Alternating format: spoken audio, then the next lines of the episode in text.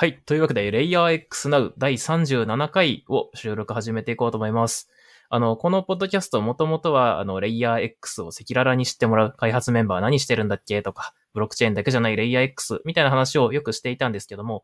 まあ、前回とか前々回ですね、あの、代表の福島が、あの、スマート HR の前 CEO の宮田さんと話をしていて、実は今回ゲストでですね、あの、スマート HR 新 CEO の芹沢さんにも来ていただいて、ちょっとお話をしようかなっていうので、ちょっと番外編が続くんですけども、あの、そちらの方を進めていきたいなと思っております。というわけで、芹沢さんよろしくお願いします。はい、どうぞよろしくお願いします。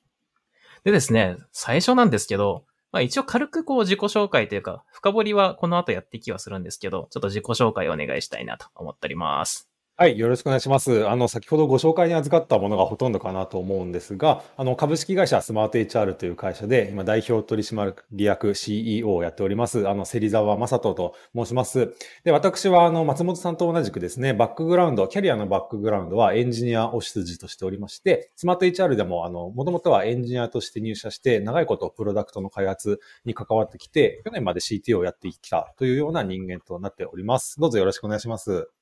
よろしくお願いします。最初はですね、アイスブレイクで大体趣味の話をしてるんですけど、はいはいはい。前回実、この前実は一緒にインタビュー受けた時もその辺の話あんまりできなかったなとそう思ってて。ですね。はいはい。はい。あの、なんか趣味とかってあるんですか？趣味がですね、僕すごく趣味少なくてですね、あんまりこの、はいはなんだ盛り上がるかどうかすごく悩ましい話題の一つなんですけど、唯一人生で長く続けている趣味がやっぱ音楽が一つありますと。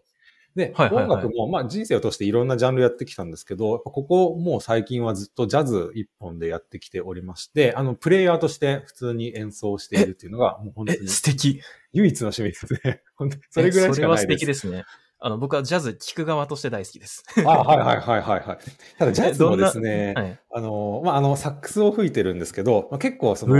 コンボジャズといって、いわゆる皆さんが想像するようなジャズなのかなと思うんですけど、まあ、アドリブでこういろいろと即興で音楽を作っていくみたいな感じで、まあ、セッションバーとかに行って、その知らない人たちとその場で音楽を作るみたいなことやってるんですけど、これなんか趣味なのか、もはやなんか、もはやですね、そのし練習とかもすごくやってるんですけど、修行みたいな感じになってきちゃってきて、あんまりその、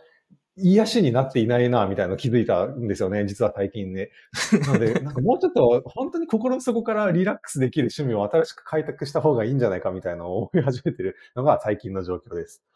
いや、でもそれだけ打ち込める趣味って僕むしろ結構リラックスにつながってんじゃないかなと思うんですけどあね。その説はあるかもしれないですね。マネージャーになればなるほど時間ってぶつ切りにされるじゃないですか。はいはいはい。で、なんかこう集中する時間って結構少なくなってきません？あ、それはあります。自分と向き合う時間みたいなのどんどん少なくなりますよね。集中して。そうなんですよ。なので、あの、結構そういう音楽とか、なんか格闘技とか、なんか、例えば僕は筋トレなんですけど、なんかこう集中する趣味って自分の脳の、なんかある種こう別な、なんか使い方ができるんでリフレッシュにつながる気がしていて、いや、すげえかっこよくて羨ましい趣味だなといや、いい。そんなになんか結構泥臭い趣味だと思いますね。ただ、やっぱおっしゃる通り、ゾーンに入るみたいな感覚ってやっぱりあってやっていくうちに、でそれはなんかある種の気持ちよさみたいのはありますね。仕事ではなかなか得られない、別の脳を使っているな、みたいなところは面白いです。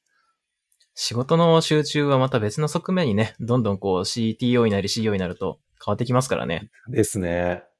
はい。じゃあまあ、そういう意味では、なんかそう、気分転換やリラックスにつながっているのかもしれないですね。いや、一回ちょっと僕はジャズを聴く側なので、あの、聞きに行きたいですね。ああ、そうですね。ぜひなんか、そんなに大したも、あ の本当にあくまでアマチュアなんであれなんですけど、ぜひぜひということちょっ。と飲みに行きながら聞き聞かせてください。はい。はい。ちなみにあの、まあ、今回、まあ、新 CEO として、新年からですよね、指導したのが。はい、今年1月からです。1月から。なんかこう、年末って完全に準備期間だったと思うんですけど、いよいよ CEO だ、みたいな。ちょっと、立場が変わるぞ、みたいなタイミングで、なんか年末ってどんなことをしてたんですか？年末はですね、今年あ、カレンダー通りに休ませていただいたので、今年って短かったじゃないですか、結構。はいはい、はい。なんですね、そんなにがっつり休んだっていう感覚はないんですけど、えっと、まあ、カレンダー通りゆの休みの部分はゆっくり休ませていただいて、まあ、何をしてたかというと、やっぱ昔からの友人に会ったりとか、そういうのが多かったかなと思いますね。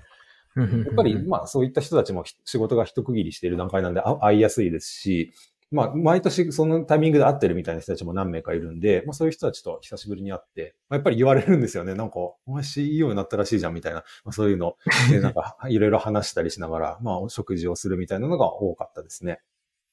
結構ね、なんかこう CTO になるともまた違うこう取り上げられ方じゃないですか。わかりやすい一番上っていう。あ全然反応が違うんだなと思いましたね。この会社で、まあ、VPOE になったこともあるし、CTO になったこともあるんですけど、一番反応が違かったですね。CEO みたいなのは。うん、あの、どこのね、地域に行っても、まあ、どの町に行っても、どの国に行っても、社長は社長ですからね。そうですね。はい、そうです思ったよりやっぱ世の中の認知、まあ当たり前ですけどね、違うんだなっていうのを実感させられましたね。うん、みんなの反応を見て。そうですね。まあちょっとその CTO って何ぞやみたいな話とかもね、結構あると思うんですよ。あの、普通の方からすると、チーフテクノロジーオフィサー何する人みたいなイメージもないですかね。あります、あると思います。この話はね、はい、この話はちょっと後でちょっとじっくり聞きたいなと思ってまして。はい。で、今回そのスマート HR の、まあ、CEO に至るまでの話を結構聞きたいなと前半では思っていて、まあ、後半でちょっと未来の話を聞こうと思っていたので。はいはい、あ、わかりました。スマート HR にいらいらっしゃるまで、まあ、あの、前回の、あの、前回というかこの前一緒に受けたインタビューでもちょろっとお話はしましたけど、なんか、もともとですよね、あの、スマート HR は、あの、ピッチコンテストで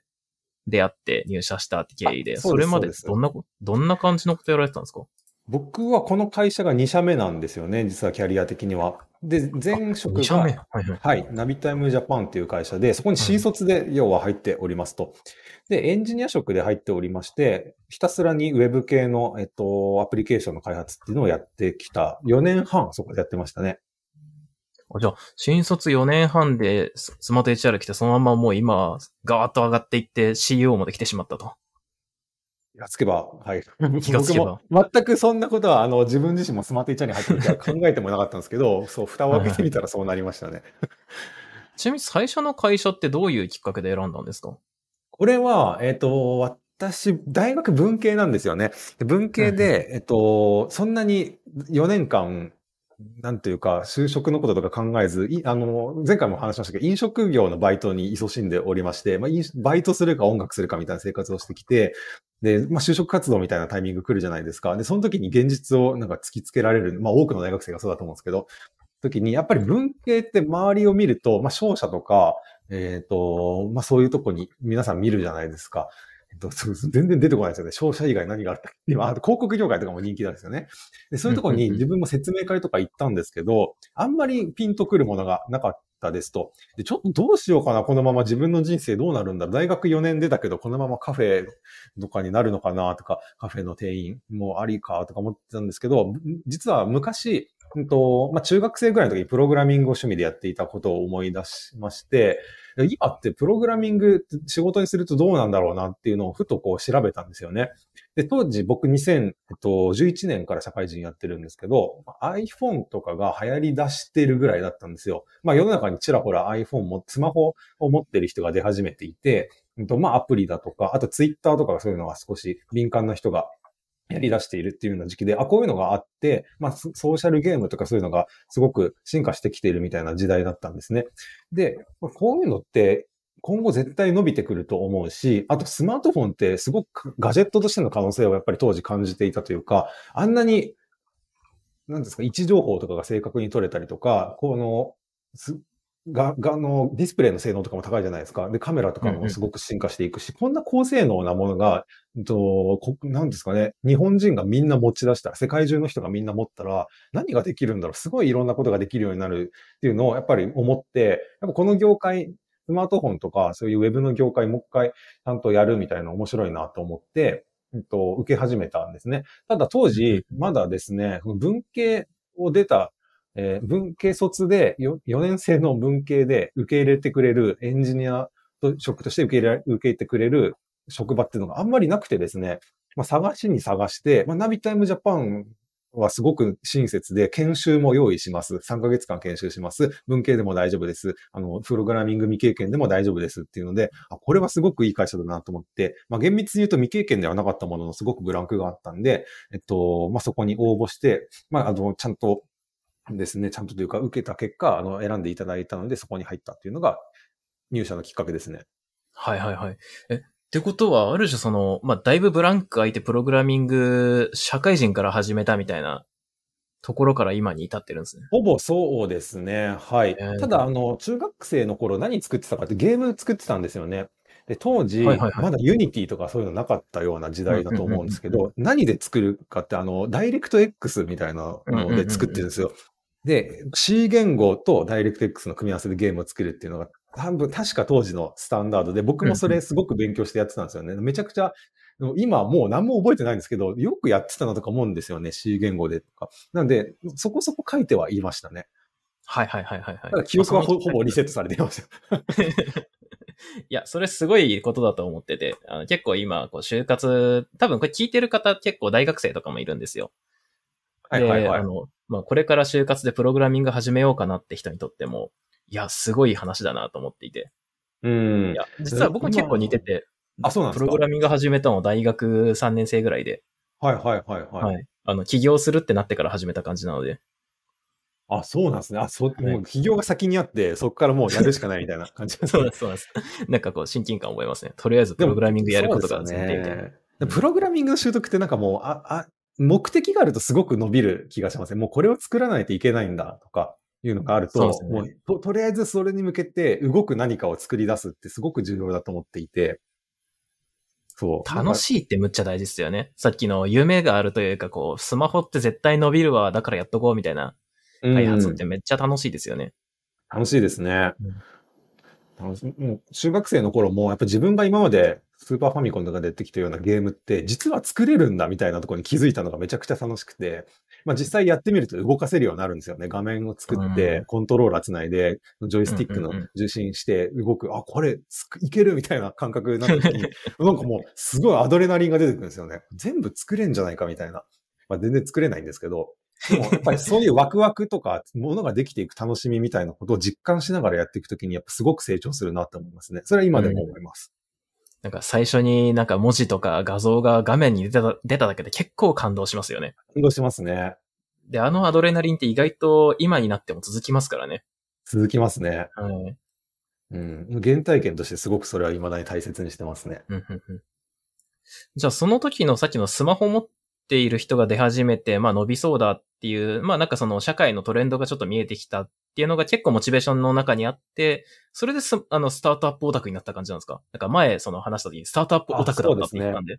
ちょっとそこに至るまではまたいろいろな経緯がありまして、まあそんなかん、こんなでナビタイム様にお世話になることになるんですけど、うんと、まあ、とはいえですね、なんかそこまで業界のことを知らなかったんですね。で、入ってみると、めちゃくちゃ面白いな、この業界と思ったんですよ。あの、ソフトウェアエンジニアリングって。ですごく当時覚えてるのが衝撃的だったのが、勉強会みたいな文化があって、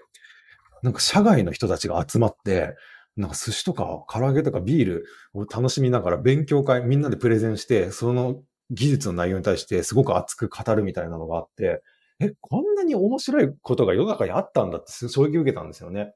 で、どんどんのめり込んでいくんですよ。で当時、やっぱデータ分析みたいな、ハドゥープの分散処理とかそういうのがすごく流行っていて、なんか、すごく夢があるなって思って、自分もすごく勉強していて、単純にそのソフトウェアの可能性みたいなところをどんどん見つけていったっていうのが一つ。で、今後もずっと、ずっと伸びていくだろうと思ったんですね。であと、ナビタイムって僕が入った時が、もうじ創業 10, 10年目とかそれぐらいだったんですけど、まあ結構でかい会社だったんですようん。ただ、あの、僕があの、仲良くさせていただいた先輩方って、結構初期面の方もいまして、昔の話みたいなのをすごく聞いてたんですよね。で、新卒で入った僕からすると、すごく制度が整って、もう、至れり尽くせりのすごい会社だと思ってたんですけど、まあ当たり前ですけど、創業期ってそんなことなくて、もっとカオスな時代があったと。ちっちゃい、なんかオフィスとも言えないようなところでみんなでもうすごく一生懸命ソフトウェアを最初作っていた時代の話とかを、やっぱ楽しそうな話していただいて、そういうのを聞いていて、すごく興味持ったんですよね、そのフェーズに。ただもう、今からその同じ会社でその熱狂を味わうってすごく難しいなと思ったんですよね。なので、それがきっかけで、スタートアップっていうのに、なんか憧れを持ったっていうのが、繋がってくると思います。うーん。結構無茶なエピソードがいっぱい出てきた感じですか？そうですね。なんか、あそんな、なんか無茶な納期だったりとか、もうとりあえずがむしゃらに作って動くとこまで持っていく感じとか、みんなで熱くなんかこう議論する感じとかっていうのは、やっぱり、ね、熱狂ですよね、本当に、あれって。よく友達がそれをあの、文化祭前夜って表現してますね。ああ、そう、うちの会社ですね。あの、宮田さんとかすごく好き。文化祭2週間前の雰囲気をずっと保ちたいみたいな言ってるんですけど。で本当に、あの、そんな感じです。はい。学校に忍び込んででも準備するぞみたいな雰囲気が、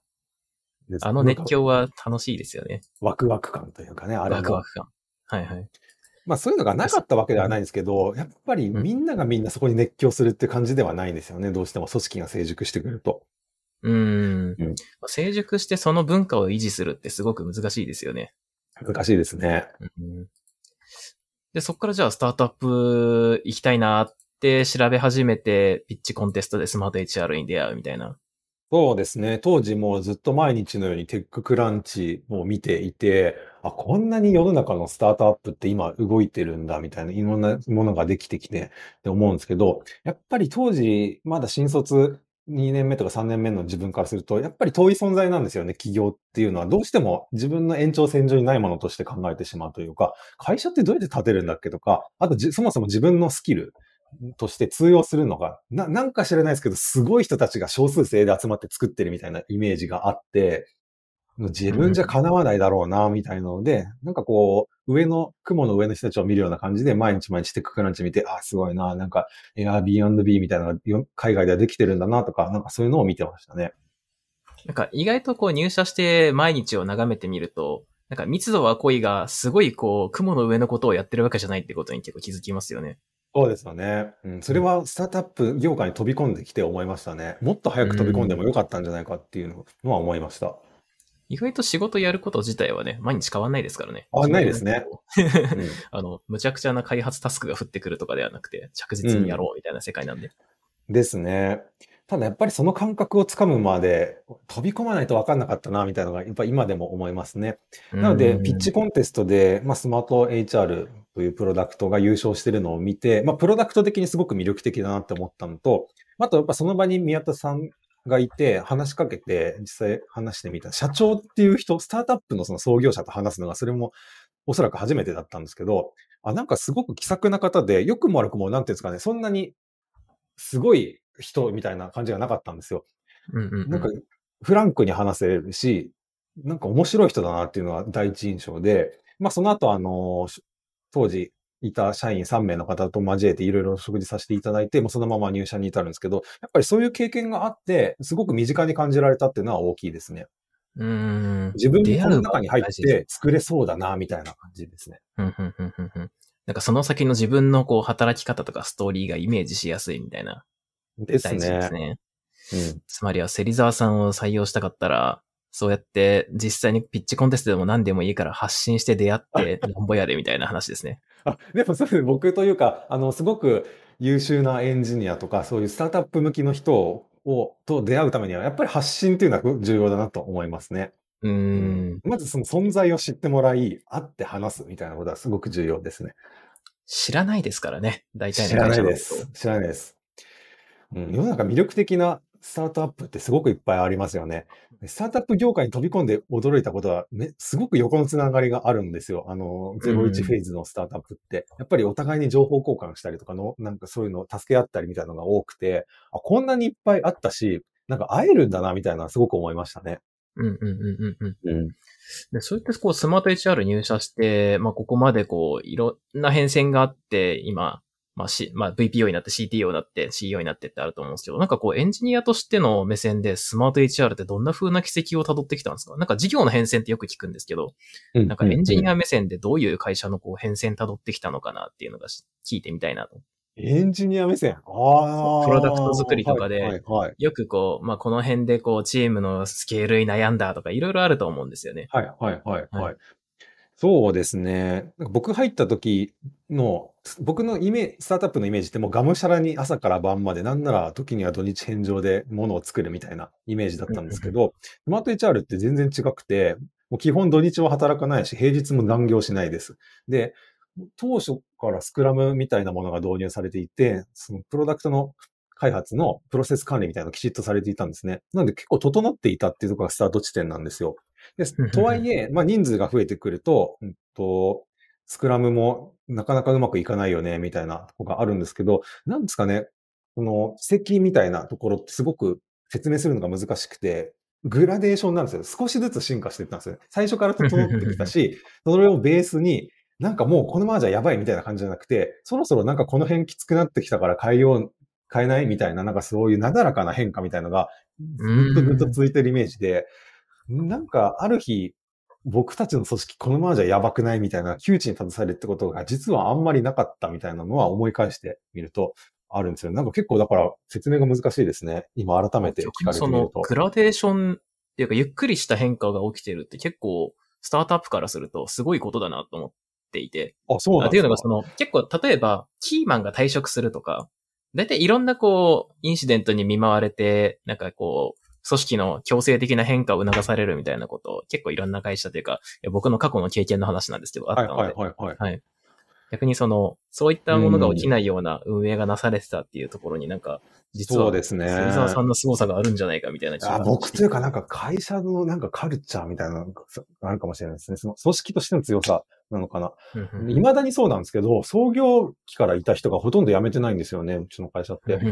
まあ、何人かはもちろんいるんですけど、まあ今言ったようなキーマンが突然ポッといなくなるみたいなことが、だからなんか少なかったのかもしれないですね。うん。なんか波のあんまり立たない組織なんですね。ですね。はい。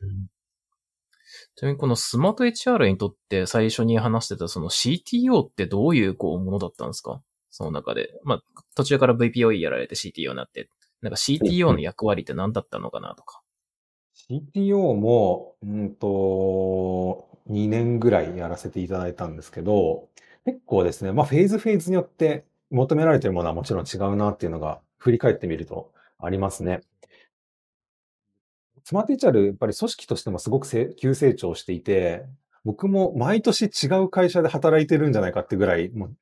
違うんですよ、感覚が。もういるメンバーも違うし、やってることも違うし、みたいな感じで、で、まあ、そこにアジャストしていくのが、もうやっぱり CTO、VPOE としての僕の役割だったなっていうのは思っています。で、やっぱり思い返してみて一貫してやってるのは組織マネジメントですかね。で、よく CTO とかも集まった時にどういうことしてますか？みたいな話とかするし、あと、あの、他の人からよく聞かれることで一番多いのが、なんかテクノロジーっていうつくぐらいなんで、技術的なこうすごくリードしてるんじゃないですか？みたいなこと聞かれるんですけど、実はそんなことをしたことってほぼなくてですね、もう技術選定とかそういうのって、もうなんか CTO が決めるというか、もう現場の人が決めた方がよっぽどいいなと思ってるぐらいなんですよね。なのでそういうのは基本ボトムアップで全部任せていて、僕がやってることはそういう人たちが気持ちよく、えっと、権限を持って、裁量を持って、えー、意思決定をして現場で働いていける組織を作ることっていうのをずっとやってましたね。うーん。なるほど。みんながこう、最高の行動を書くための環境づくりみたいな。ですね。はい。うん。うん、でこれは僕自身が、そう、エンジニアとしてずっと現場で働いてきた経験からも、やっぱり裁量って一個ポイントだと思うんですよね。いかに自分のアイディアとかをノイズなく実装につなげられるかみたいなところだと思っていて、なんでそういった、えっと、アイディアがたくさん出せる、かつそれを実現していけるっていう環境をいかに作るかっていうところはずっと考えてましたね。じゃないと、もうエンジニアとして働いていて、醍醐味がどんどん失っていくんじゃないかと思っていて、一般的にこう人数が増えれば増えるほどそういう裁量っていうのは減っていくと言われていたので、そこをずっと気にしていたと思います。なんかその裁量をうまく作るには結構テクノロジーも重要な気がしていて、例えばよく問われる意思決定が技術負債との戦い方とか、この辺も結構現場に任せていた感じなんですか、基本任せてましたね。で結構このあたりは負債がたまらないようにとか、えっと、まあ、定期的にそういうのを返却、返却していくみたいなところは気にかけていましたし、あとテスト、当たり前ですけど、なんか大切なことでテストをきちんと書いて、えっと、後からちゃんと直せるようにするとか、なんかそういったところは気にかけていたんですよね。なので、負債が何かすごく問題になって、もう手も足も出なくなるみたいなことはなかったですね。例えばその DevOps 的なところとかも、まあ割とこう、まあ、コッシュだけ伝えて、あとはもうメンバーに任せていくみたいな感じなんですか？ですね。よほどのことじゃない限り、コッシュすらそんな伝えないというか、まあ現場でなんか持続可能な感じで進めてくれればいいよぐらいな感覚でいましたね。やっぱり全然優秀な、僕なんかより優秀な人たちもいっぱいおりますし、となんかそういう指示を CTO に仰ぐようになったら結構やばいなって思ってたんですよ。基本はもう皆さんであの、考えて一番いいと思う方法でやってください、みたいな感じでしたね。うーん。いや、結構これはなんか最近のスタートアップどこと話していても、なんか背中を預けるとかいろんな表現をしてる会社いるんですけど、結構共通で、まあ一人一人に任せて意外ともう放置するみたいなケース多い気がしてるんですよね。やっぱいい組織であることが重要リーダー。シップですようんうんねうん。基本は。あと、いい組織であり続ければ、いいコードが出てくる、まあ素晴らしいプロダクトになる、まあ素早くものが作れるみたいな、なんかそれを徹底するのが、まあ、芹沢さん的 CTO の仕事だったみたいな、まとめるとそんな感じなんですかね。あ、でもそうだと思います。で、そのためにやっぱり重要なのが採用になってくるかなと思っていて、うんと採用が一番組織づくりの大きな影響力というか、ウェイトを占めていると思いますね。採用がうまくいかないと、まあ組織づくりもうまくいかないというか、どういうふう、どういう、私たちはどういう組織でどういう人を求めているんですよっていうのをきちんと発信したりとか、あとは面接とかのその選考フローでそこの認識を合わせて、お互いが認識あ合致した状態で、そもそも入社していただくみたいなところを、入り口をきちんとやることで、入った後のオンボーディングのコストがすごく下がるというか、もう、もうこの人は入社後サクセスするよね、みたいな状態の人しかもう通さない、みたいな感じになってくると、やっぱ自然といろんなことがうまくいくなっていうのはあります。うーん。じゃあもうずっとその採用とオンボぐらいのあたりまでを徹底してみるみたいなのが。ですね。最後まで持っていたのはやっぱ採用ですね。なるほど。じゃあそこからじゃあ今 CEO になっても多分その辺は一緒って感じなんですかね。CEO、そうですね。採用にはおそらくあんまり手を出せなくなるんじゃないかなと思ってるんですが、そうですね。うん、なんかでも、採用もず何かしらで関わっていくとは思います。その対外的な採用メッセージの発信だったりとか。ちょっとこの CEO と CTO のなんか差分は何みたいな話をちょっと後半で深掘りさせてください。あ、はい、ぜひぜひぜひ。はい。ちなみにですね、あっという間に僕はあの、だいたい20分ぐらいで、あの、前半作って後半また20分収録するみたいな作りをしてるんですけど、もうね、はい時間が来てしまったんですよ、だいぶ。あ、本当ですか？早いですね。喋ってるとあっという間ですね。なんか最後逆にこう質問とか聞きたいこととかあります？ああ、そうですね。あの、僕は創業をしたことはないんですよね。で、なので、あ、なんだろうな。自分はあくまで一、できてるスタートアップに入っていくみたいな経験しかないんですけど、なんか松本さん的になんかそこ、自分、松本さんがそうじゃない経験をしたみたいなのがあれば、なんかそういった人から見て、なんか、い、い、ついでに伝えたいこととかがあれば聞きたいなと思いましたね。意外とですね、創業しようって言ってから登記しないっていうケースをたくさん見ました。ええ あの、本当にこう、創業するっていうことのエネルギーの壁ってすごく大きい気がしていて、はいはいなんかはい。、そこを超えるために本当にパッションあるんだっけみたいな問い始めて、逆に考え込みすぎて動かなくなったりとか。うーなので、ん。創業で一番重要なのは、とりあえずエイヤで登登記するだと思ってまし そうなんですね。た。あ、そんなにその登記をするっていうのはやっぱハードルが高いんですね。まあ、登記は一例なんですけどね。まあ、その周辺の事務手続き意外とめんどくさいですからね。なんかそこにエネルギー出すぞってなるのが、まあ、特にこう、エンジニア出身のメンバーとかだと、うんそういう手続き系、とても苦手なことが多くて、僕も苦手な人間なので、ああ、結構書類とかね、書きますよね。おそらくあれややるとなると。あのエネルギーを超える、まあ、情熱とか、やる、あの、覚悟っていうのを、まず持つっていうのが、意外と最初ふわふわしてるんで、何やるか見えてないんですよね。そこでそのエネルギーを作るってすごく大事なことだなと思いました。へえ。なんか、僕がもし今後起業することがあれば、ちょっと参考にさせていただき あとは人をさっさと集めないと始まらないですね。はいはいはい。一人でスタートはあんまできないと思っていて、少なくとも2、3人のチームを作ってから動かないと、あ。の、まあ、これコードレビューと一緒だと思うんですよね。いいコード書こうと思ったらやっぱコードレビューって大事だと思っていて。はいはいはい。うん、まあ、一人じゃそういうの担保していけないですからね。そうです、そうです。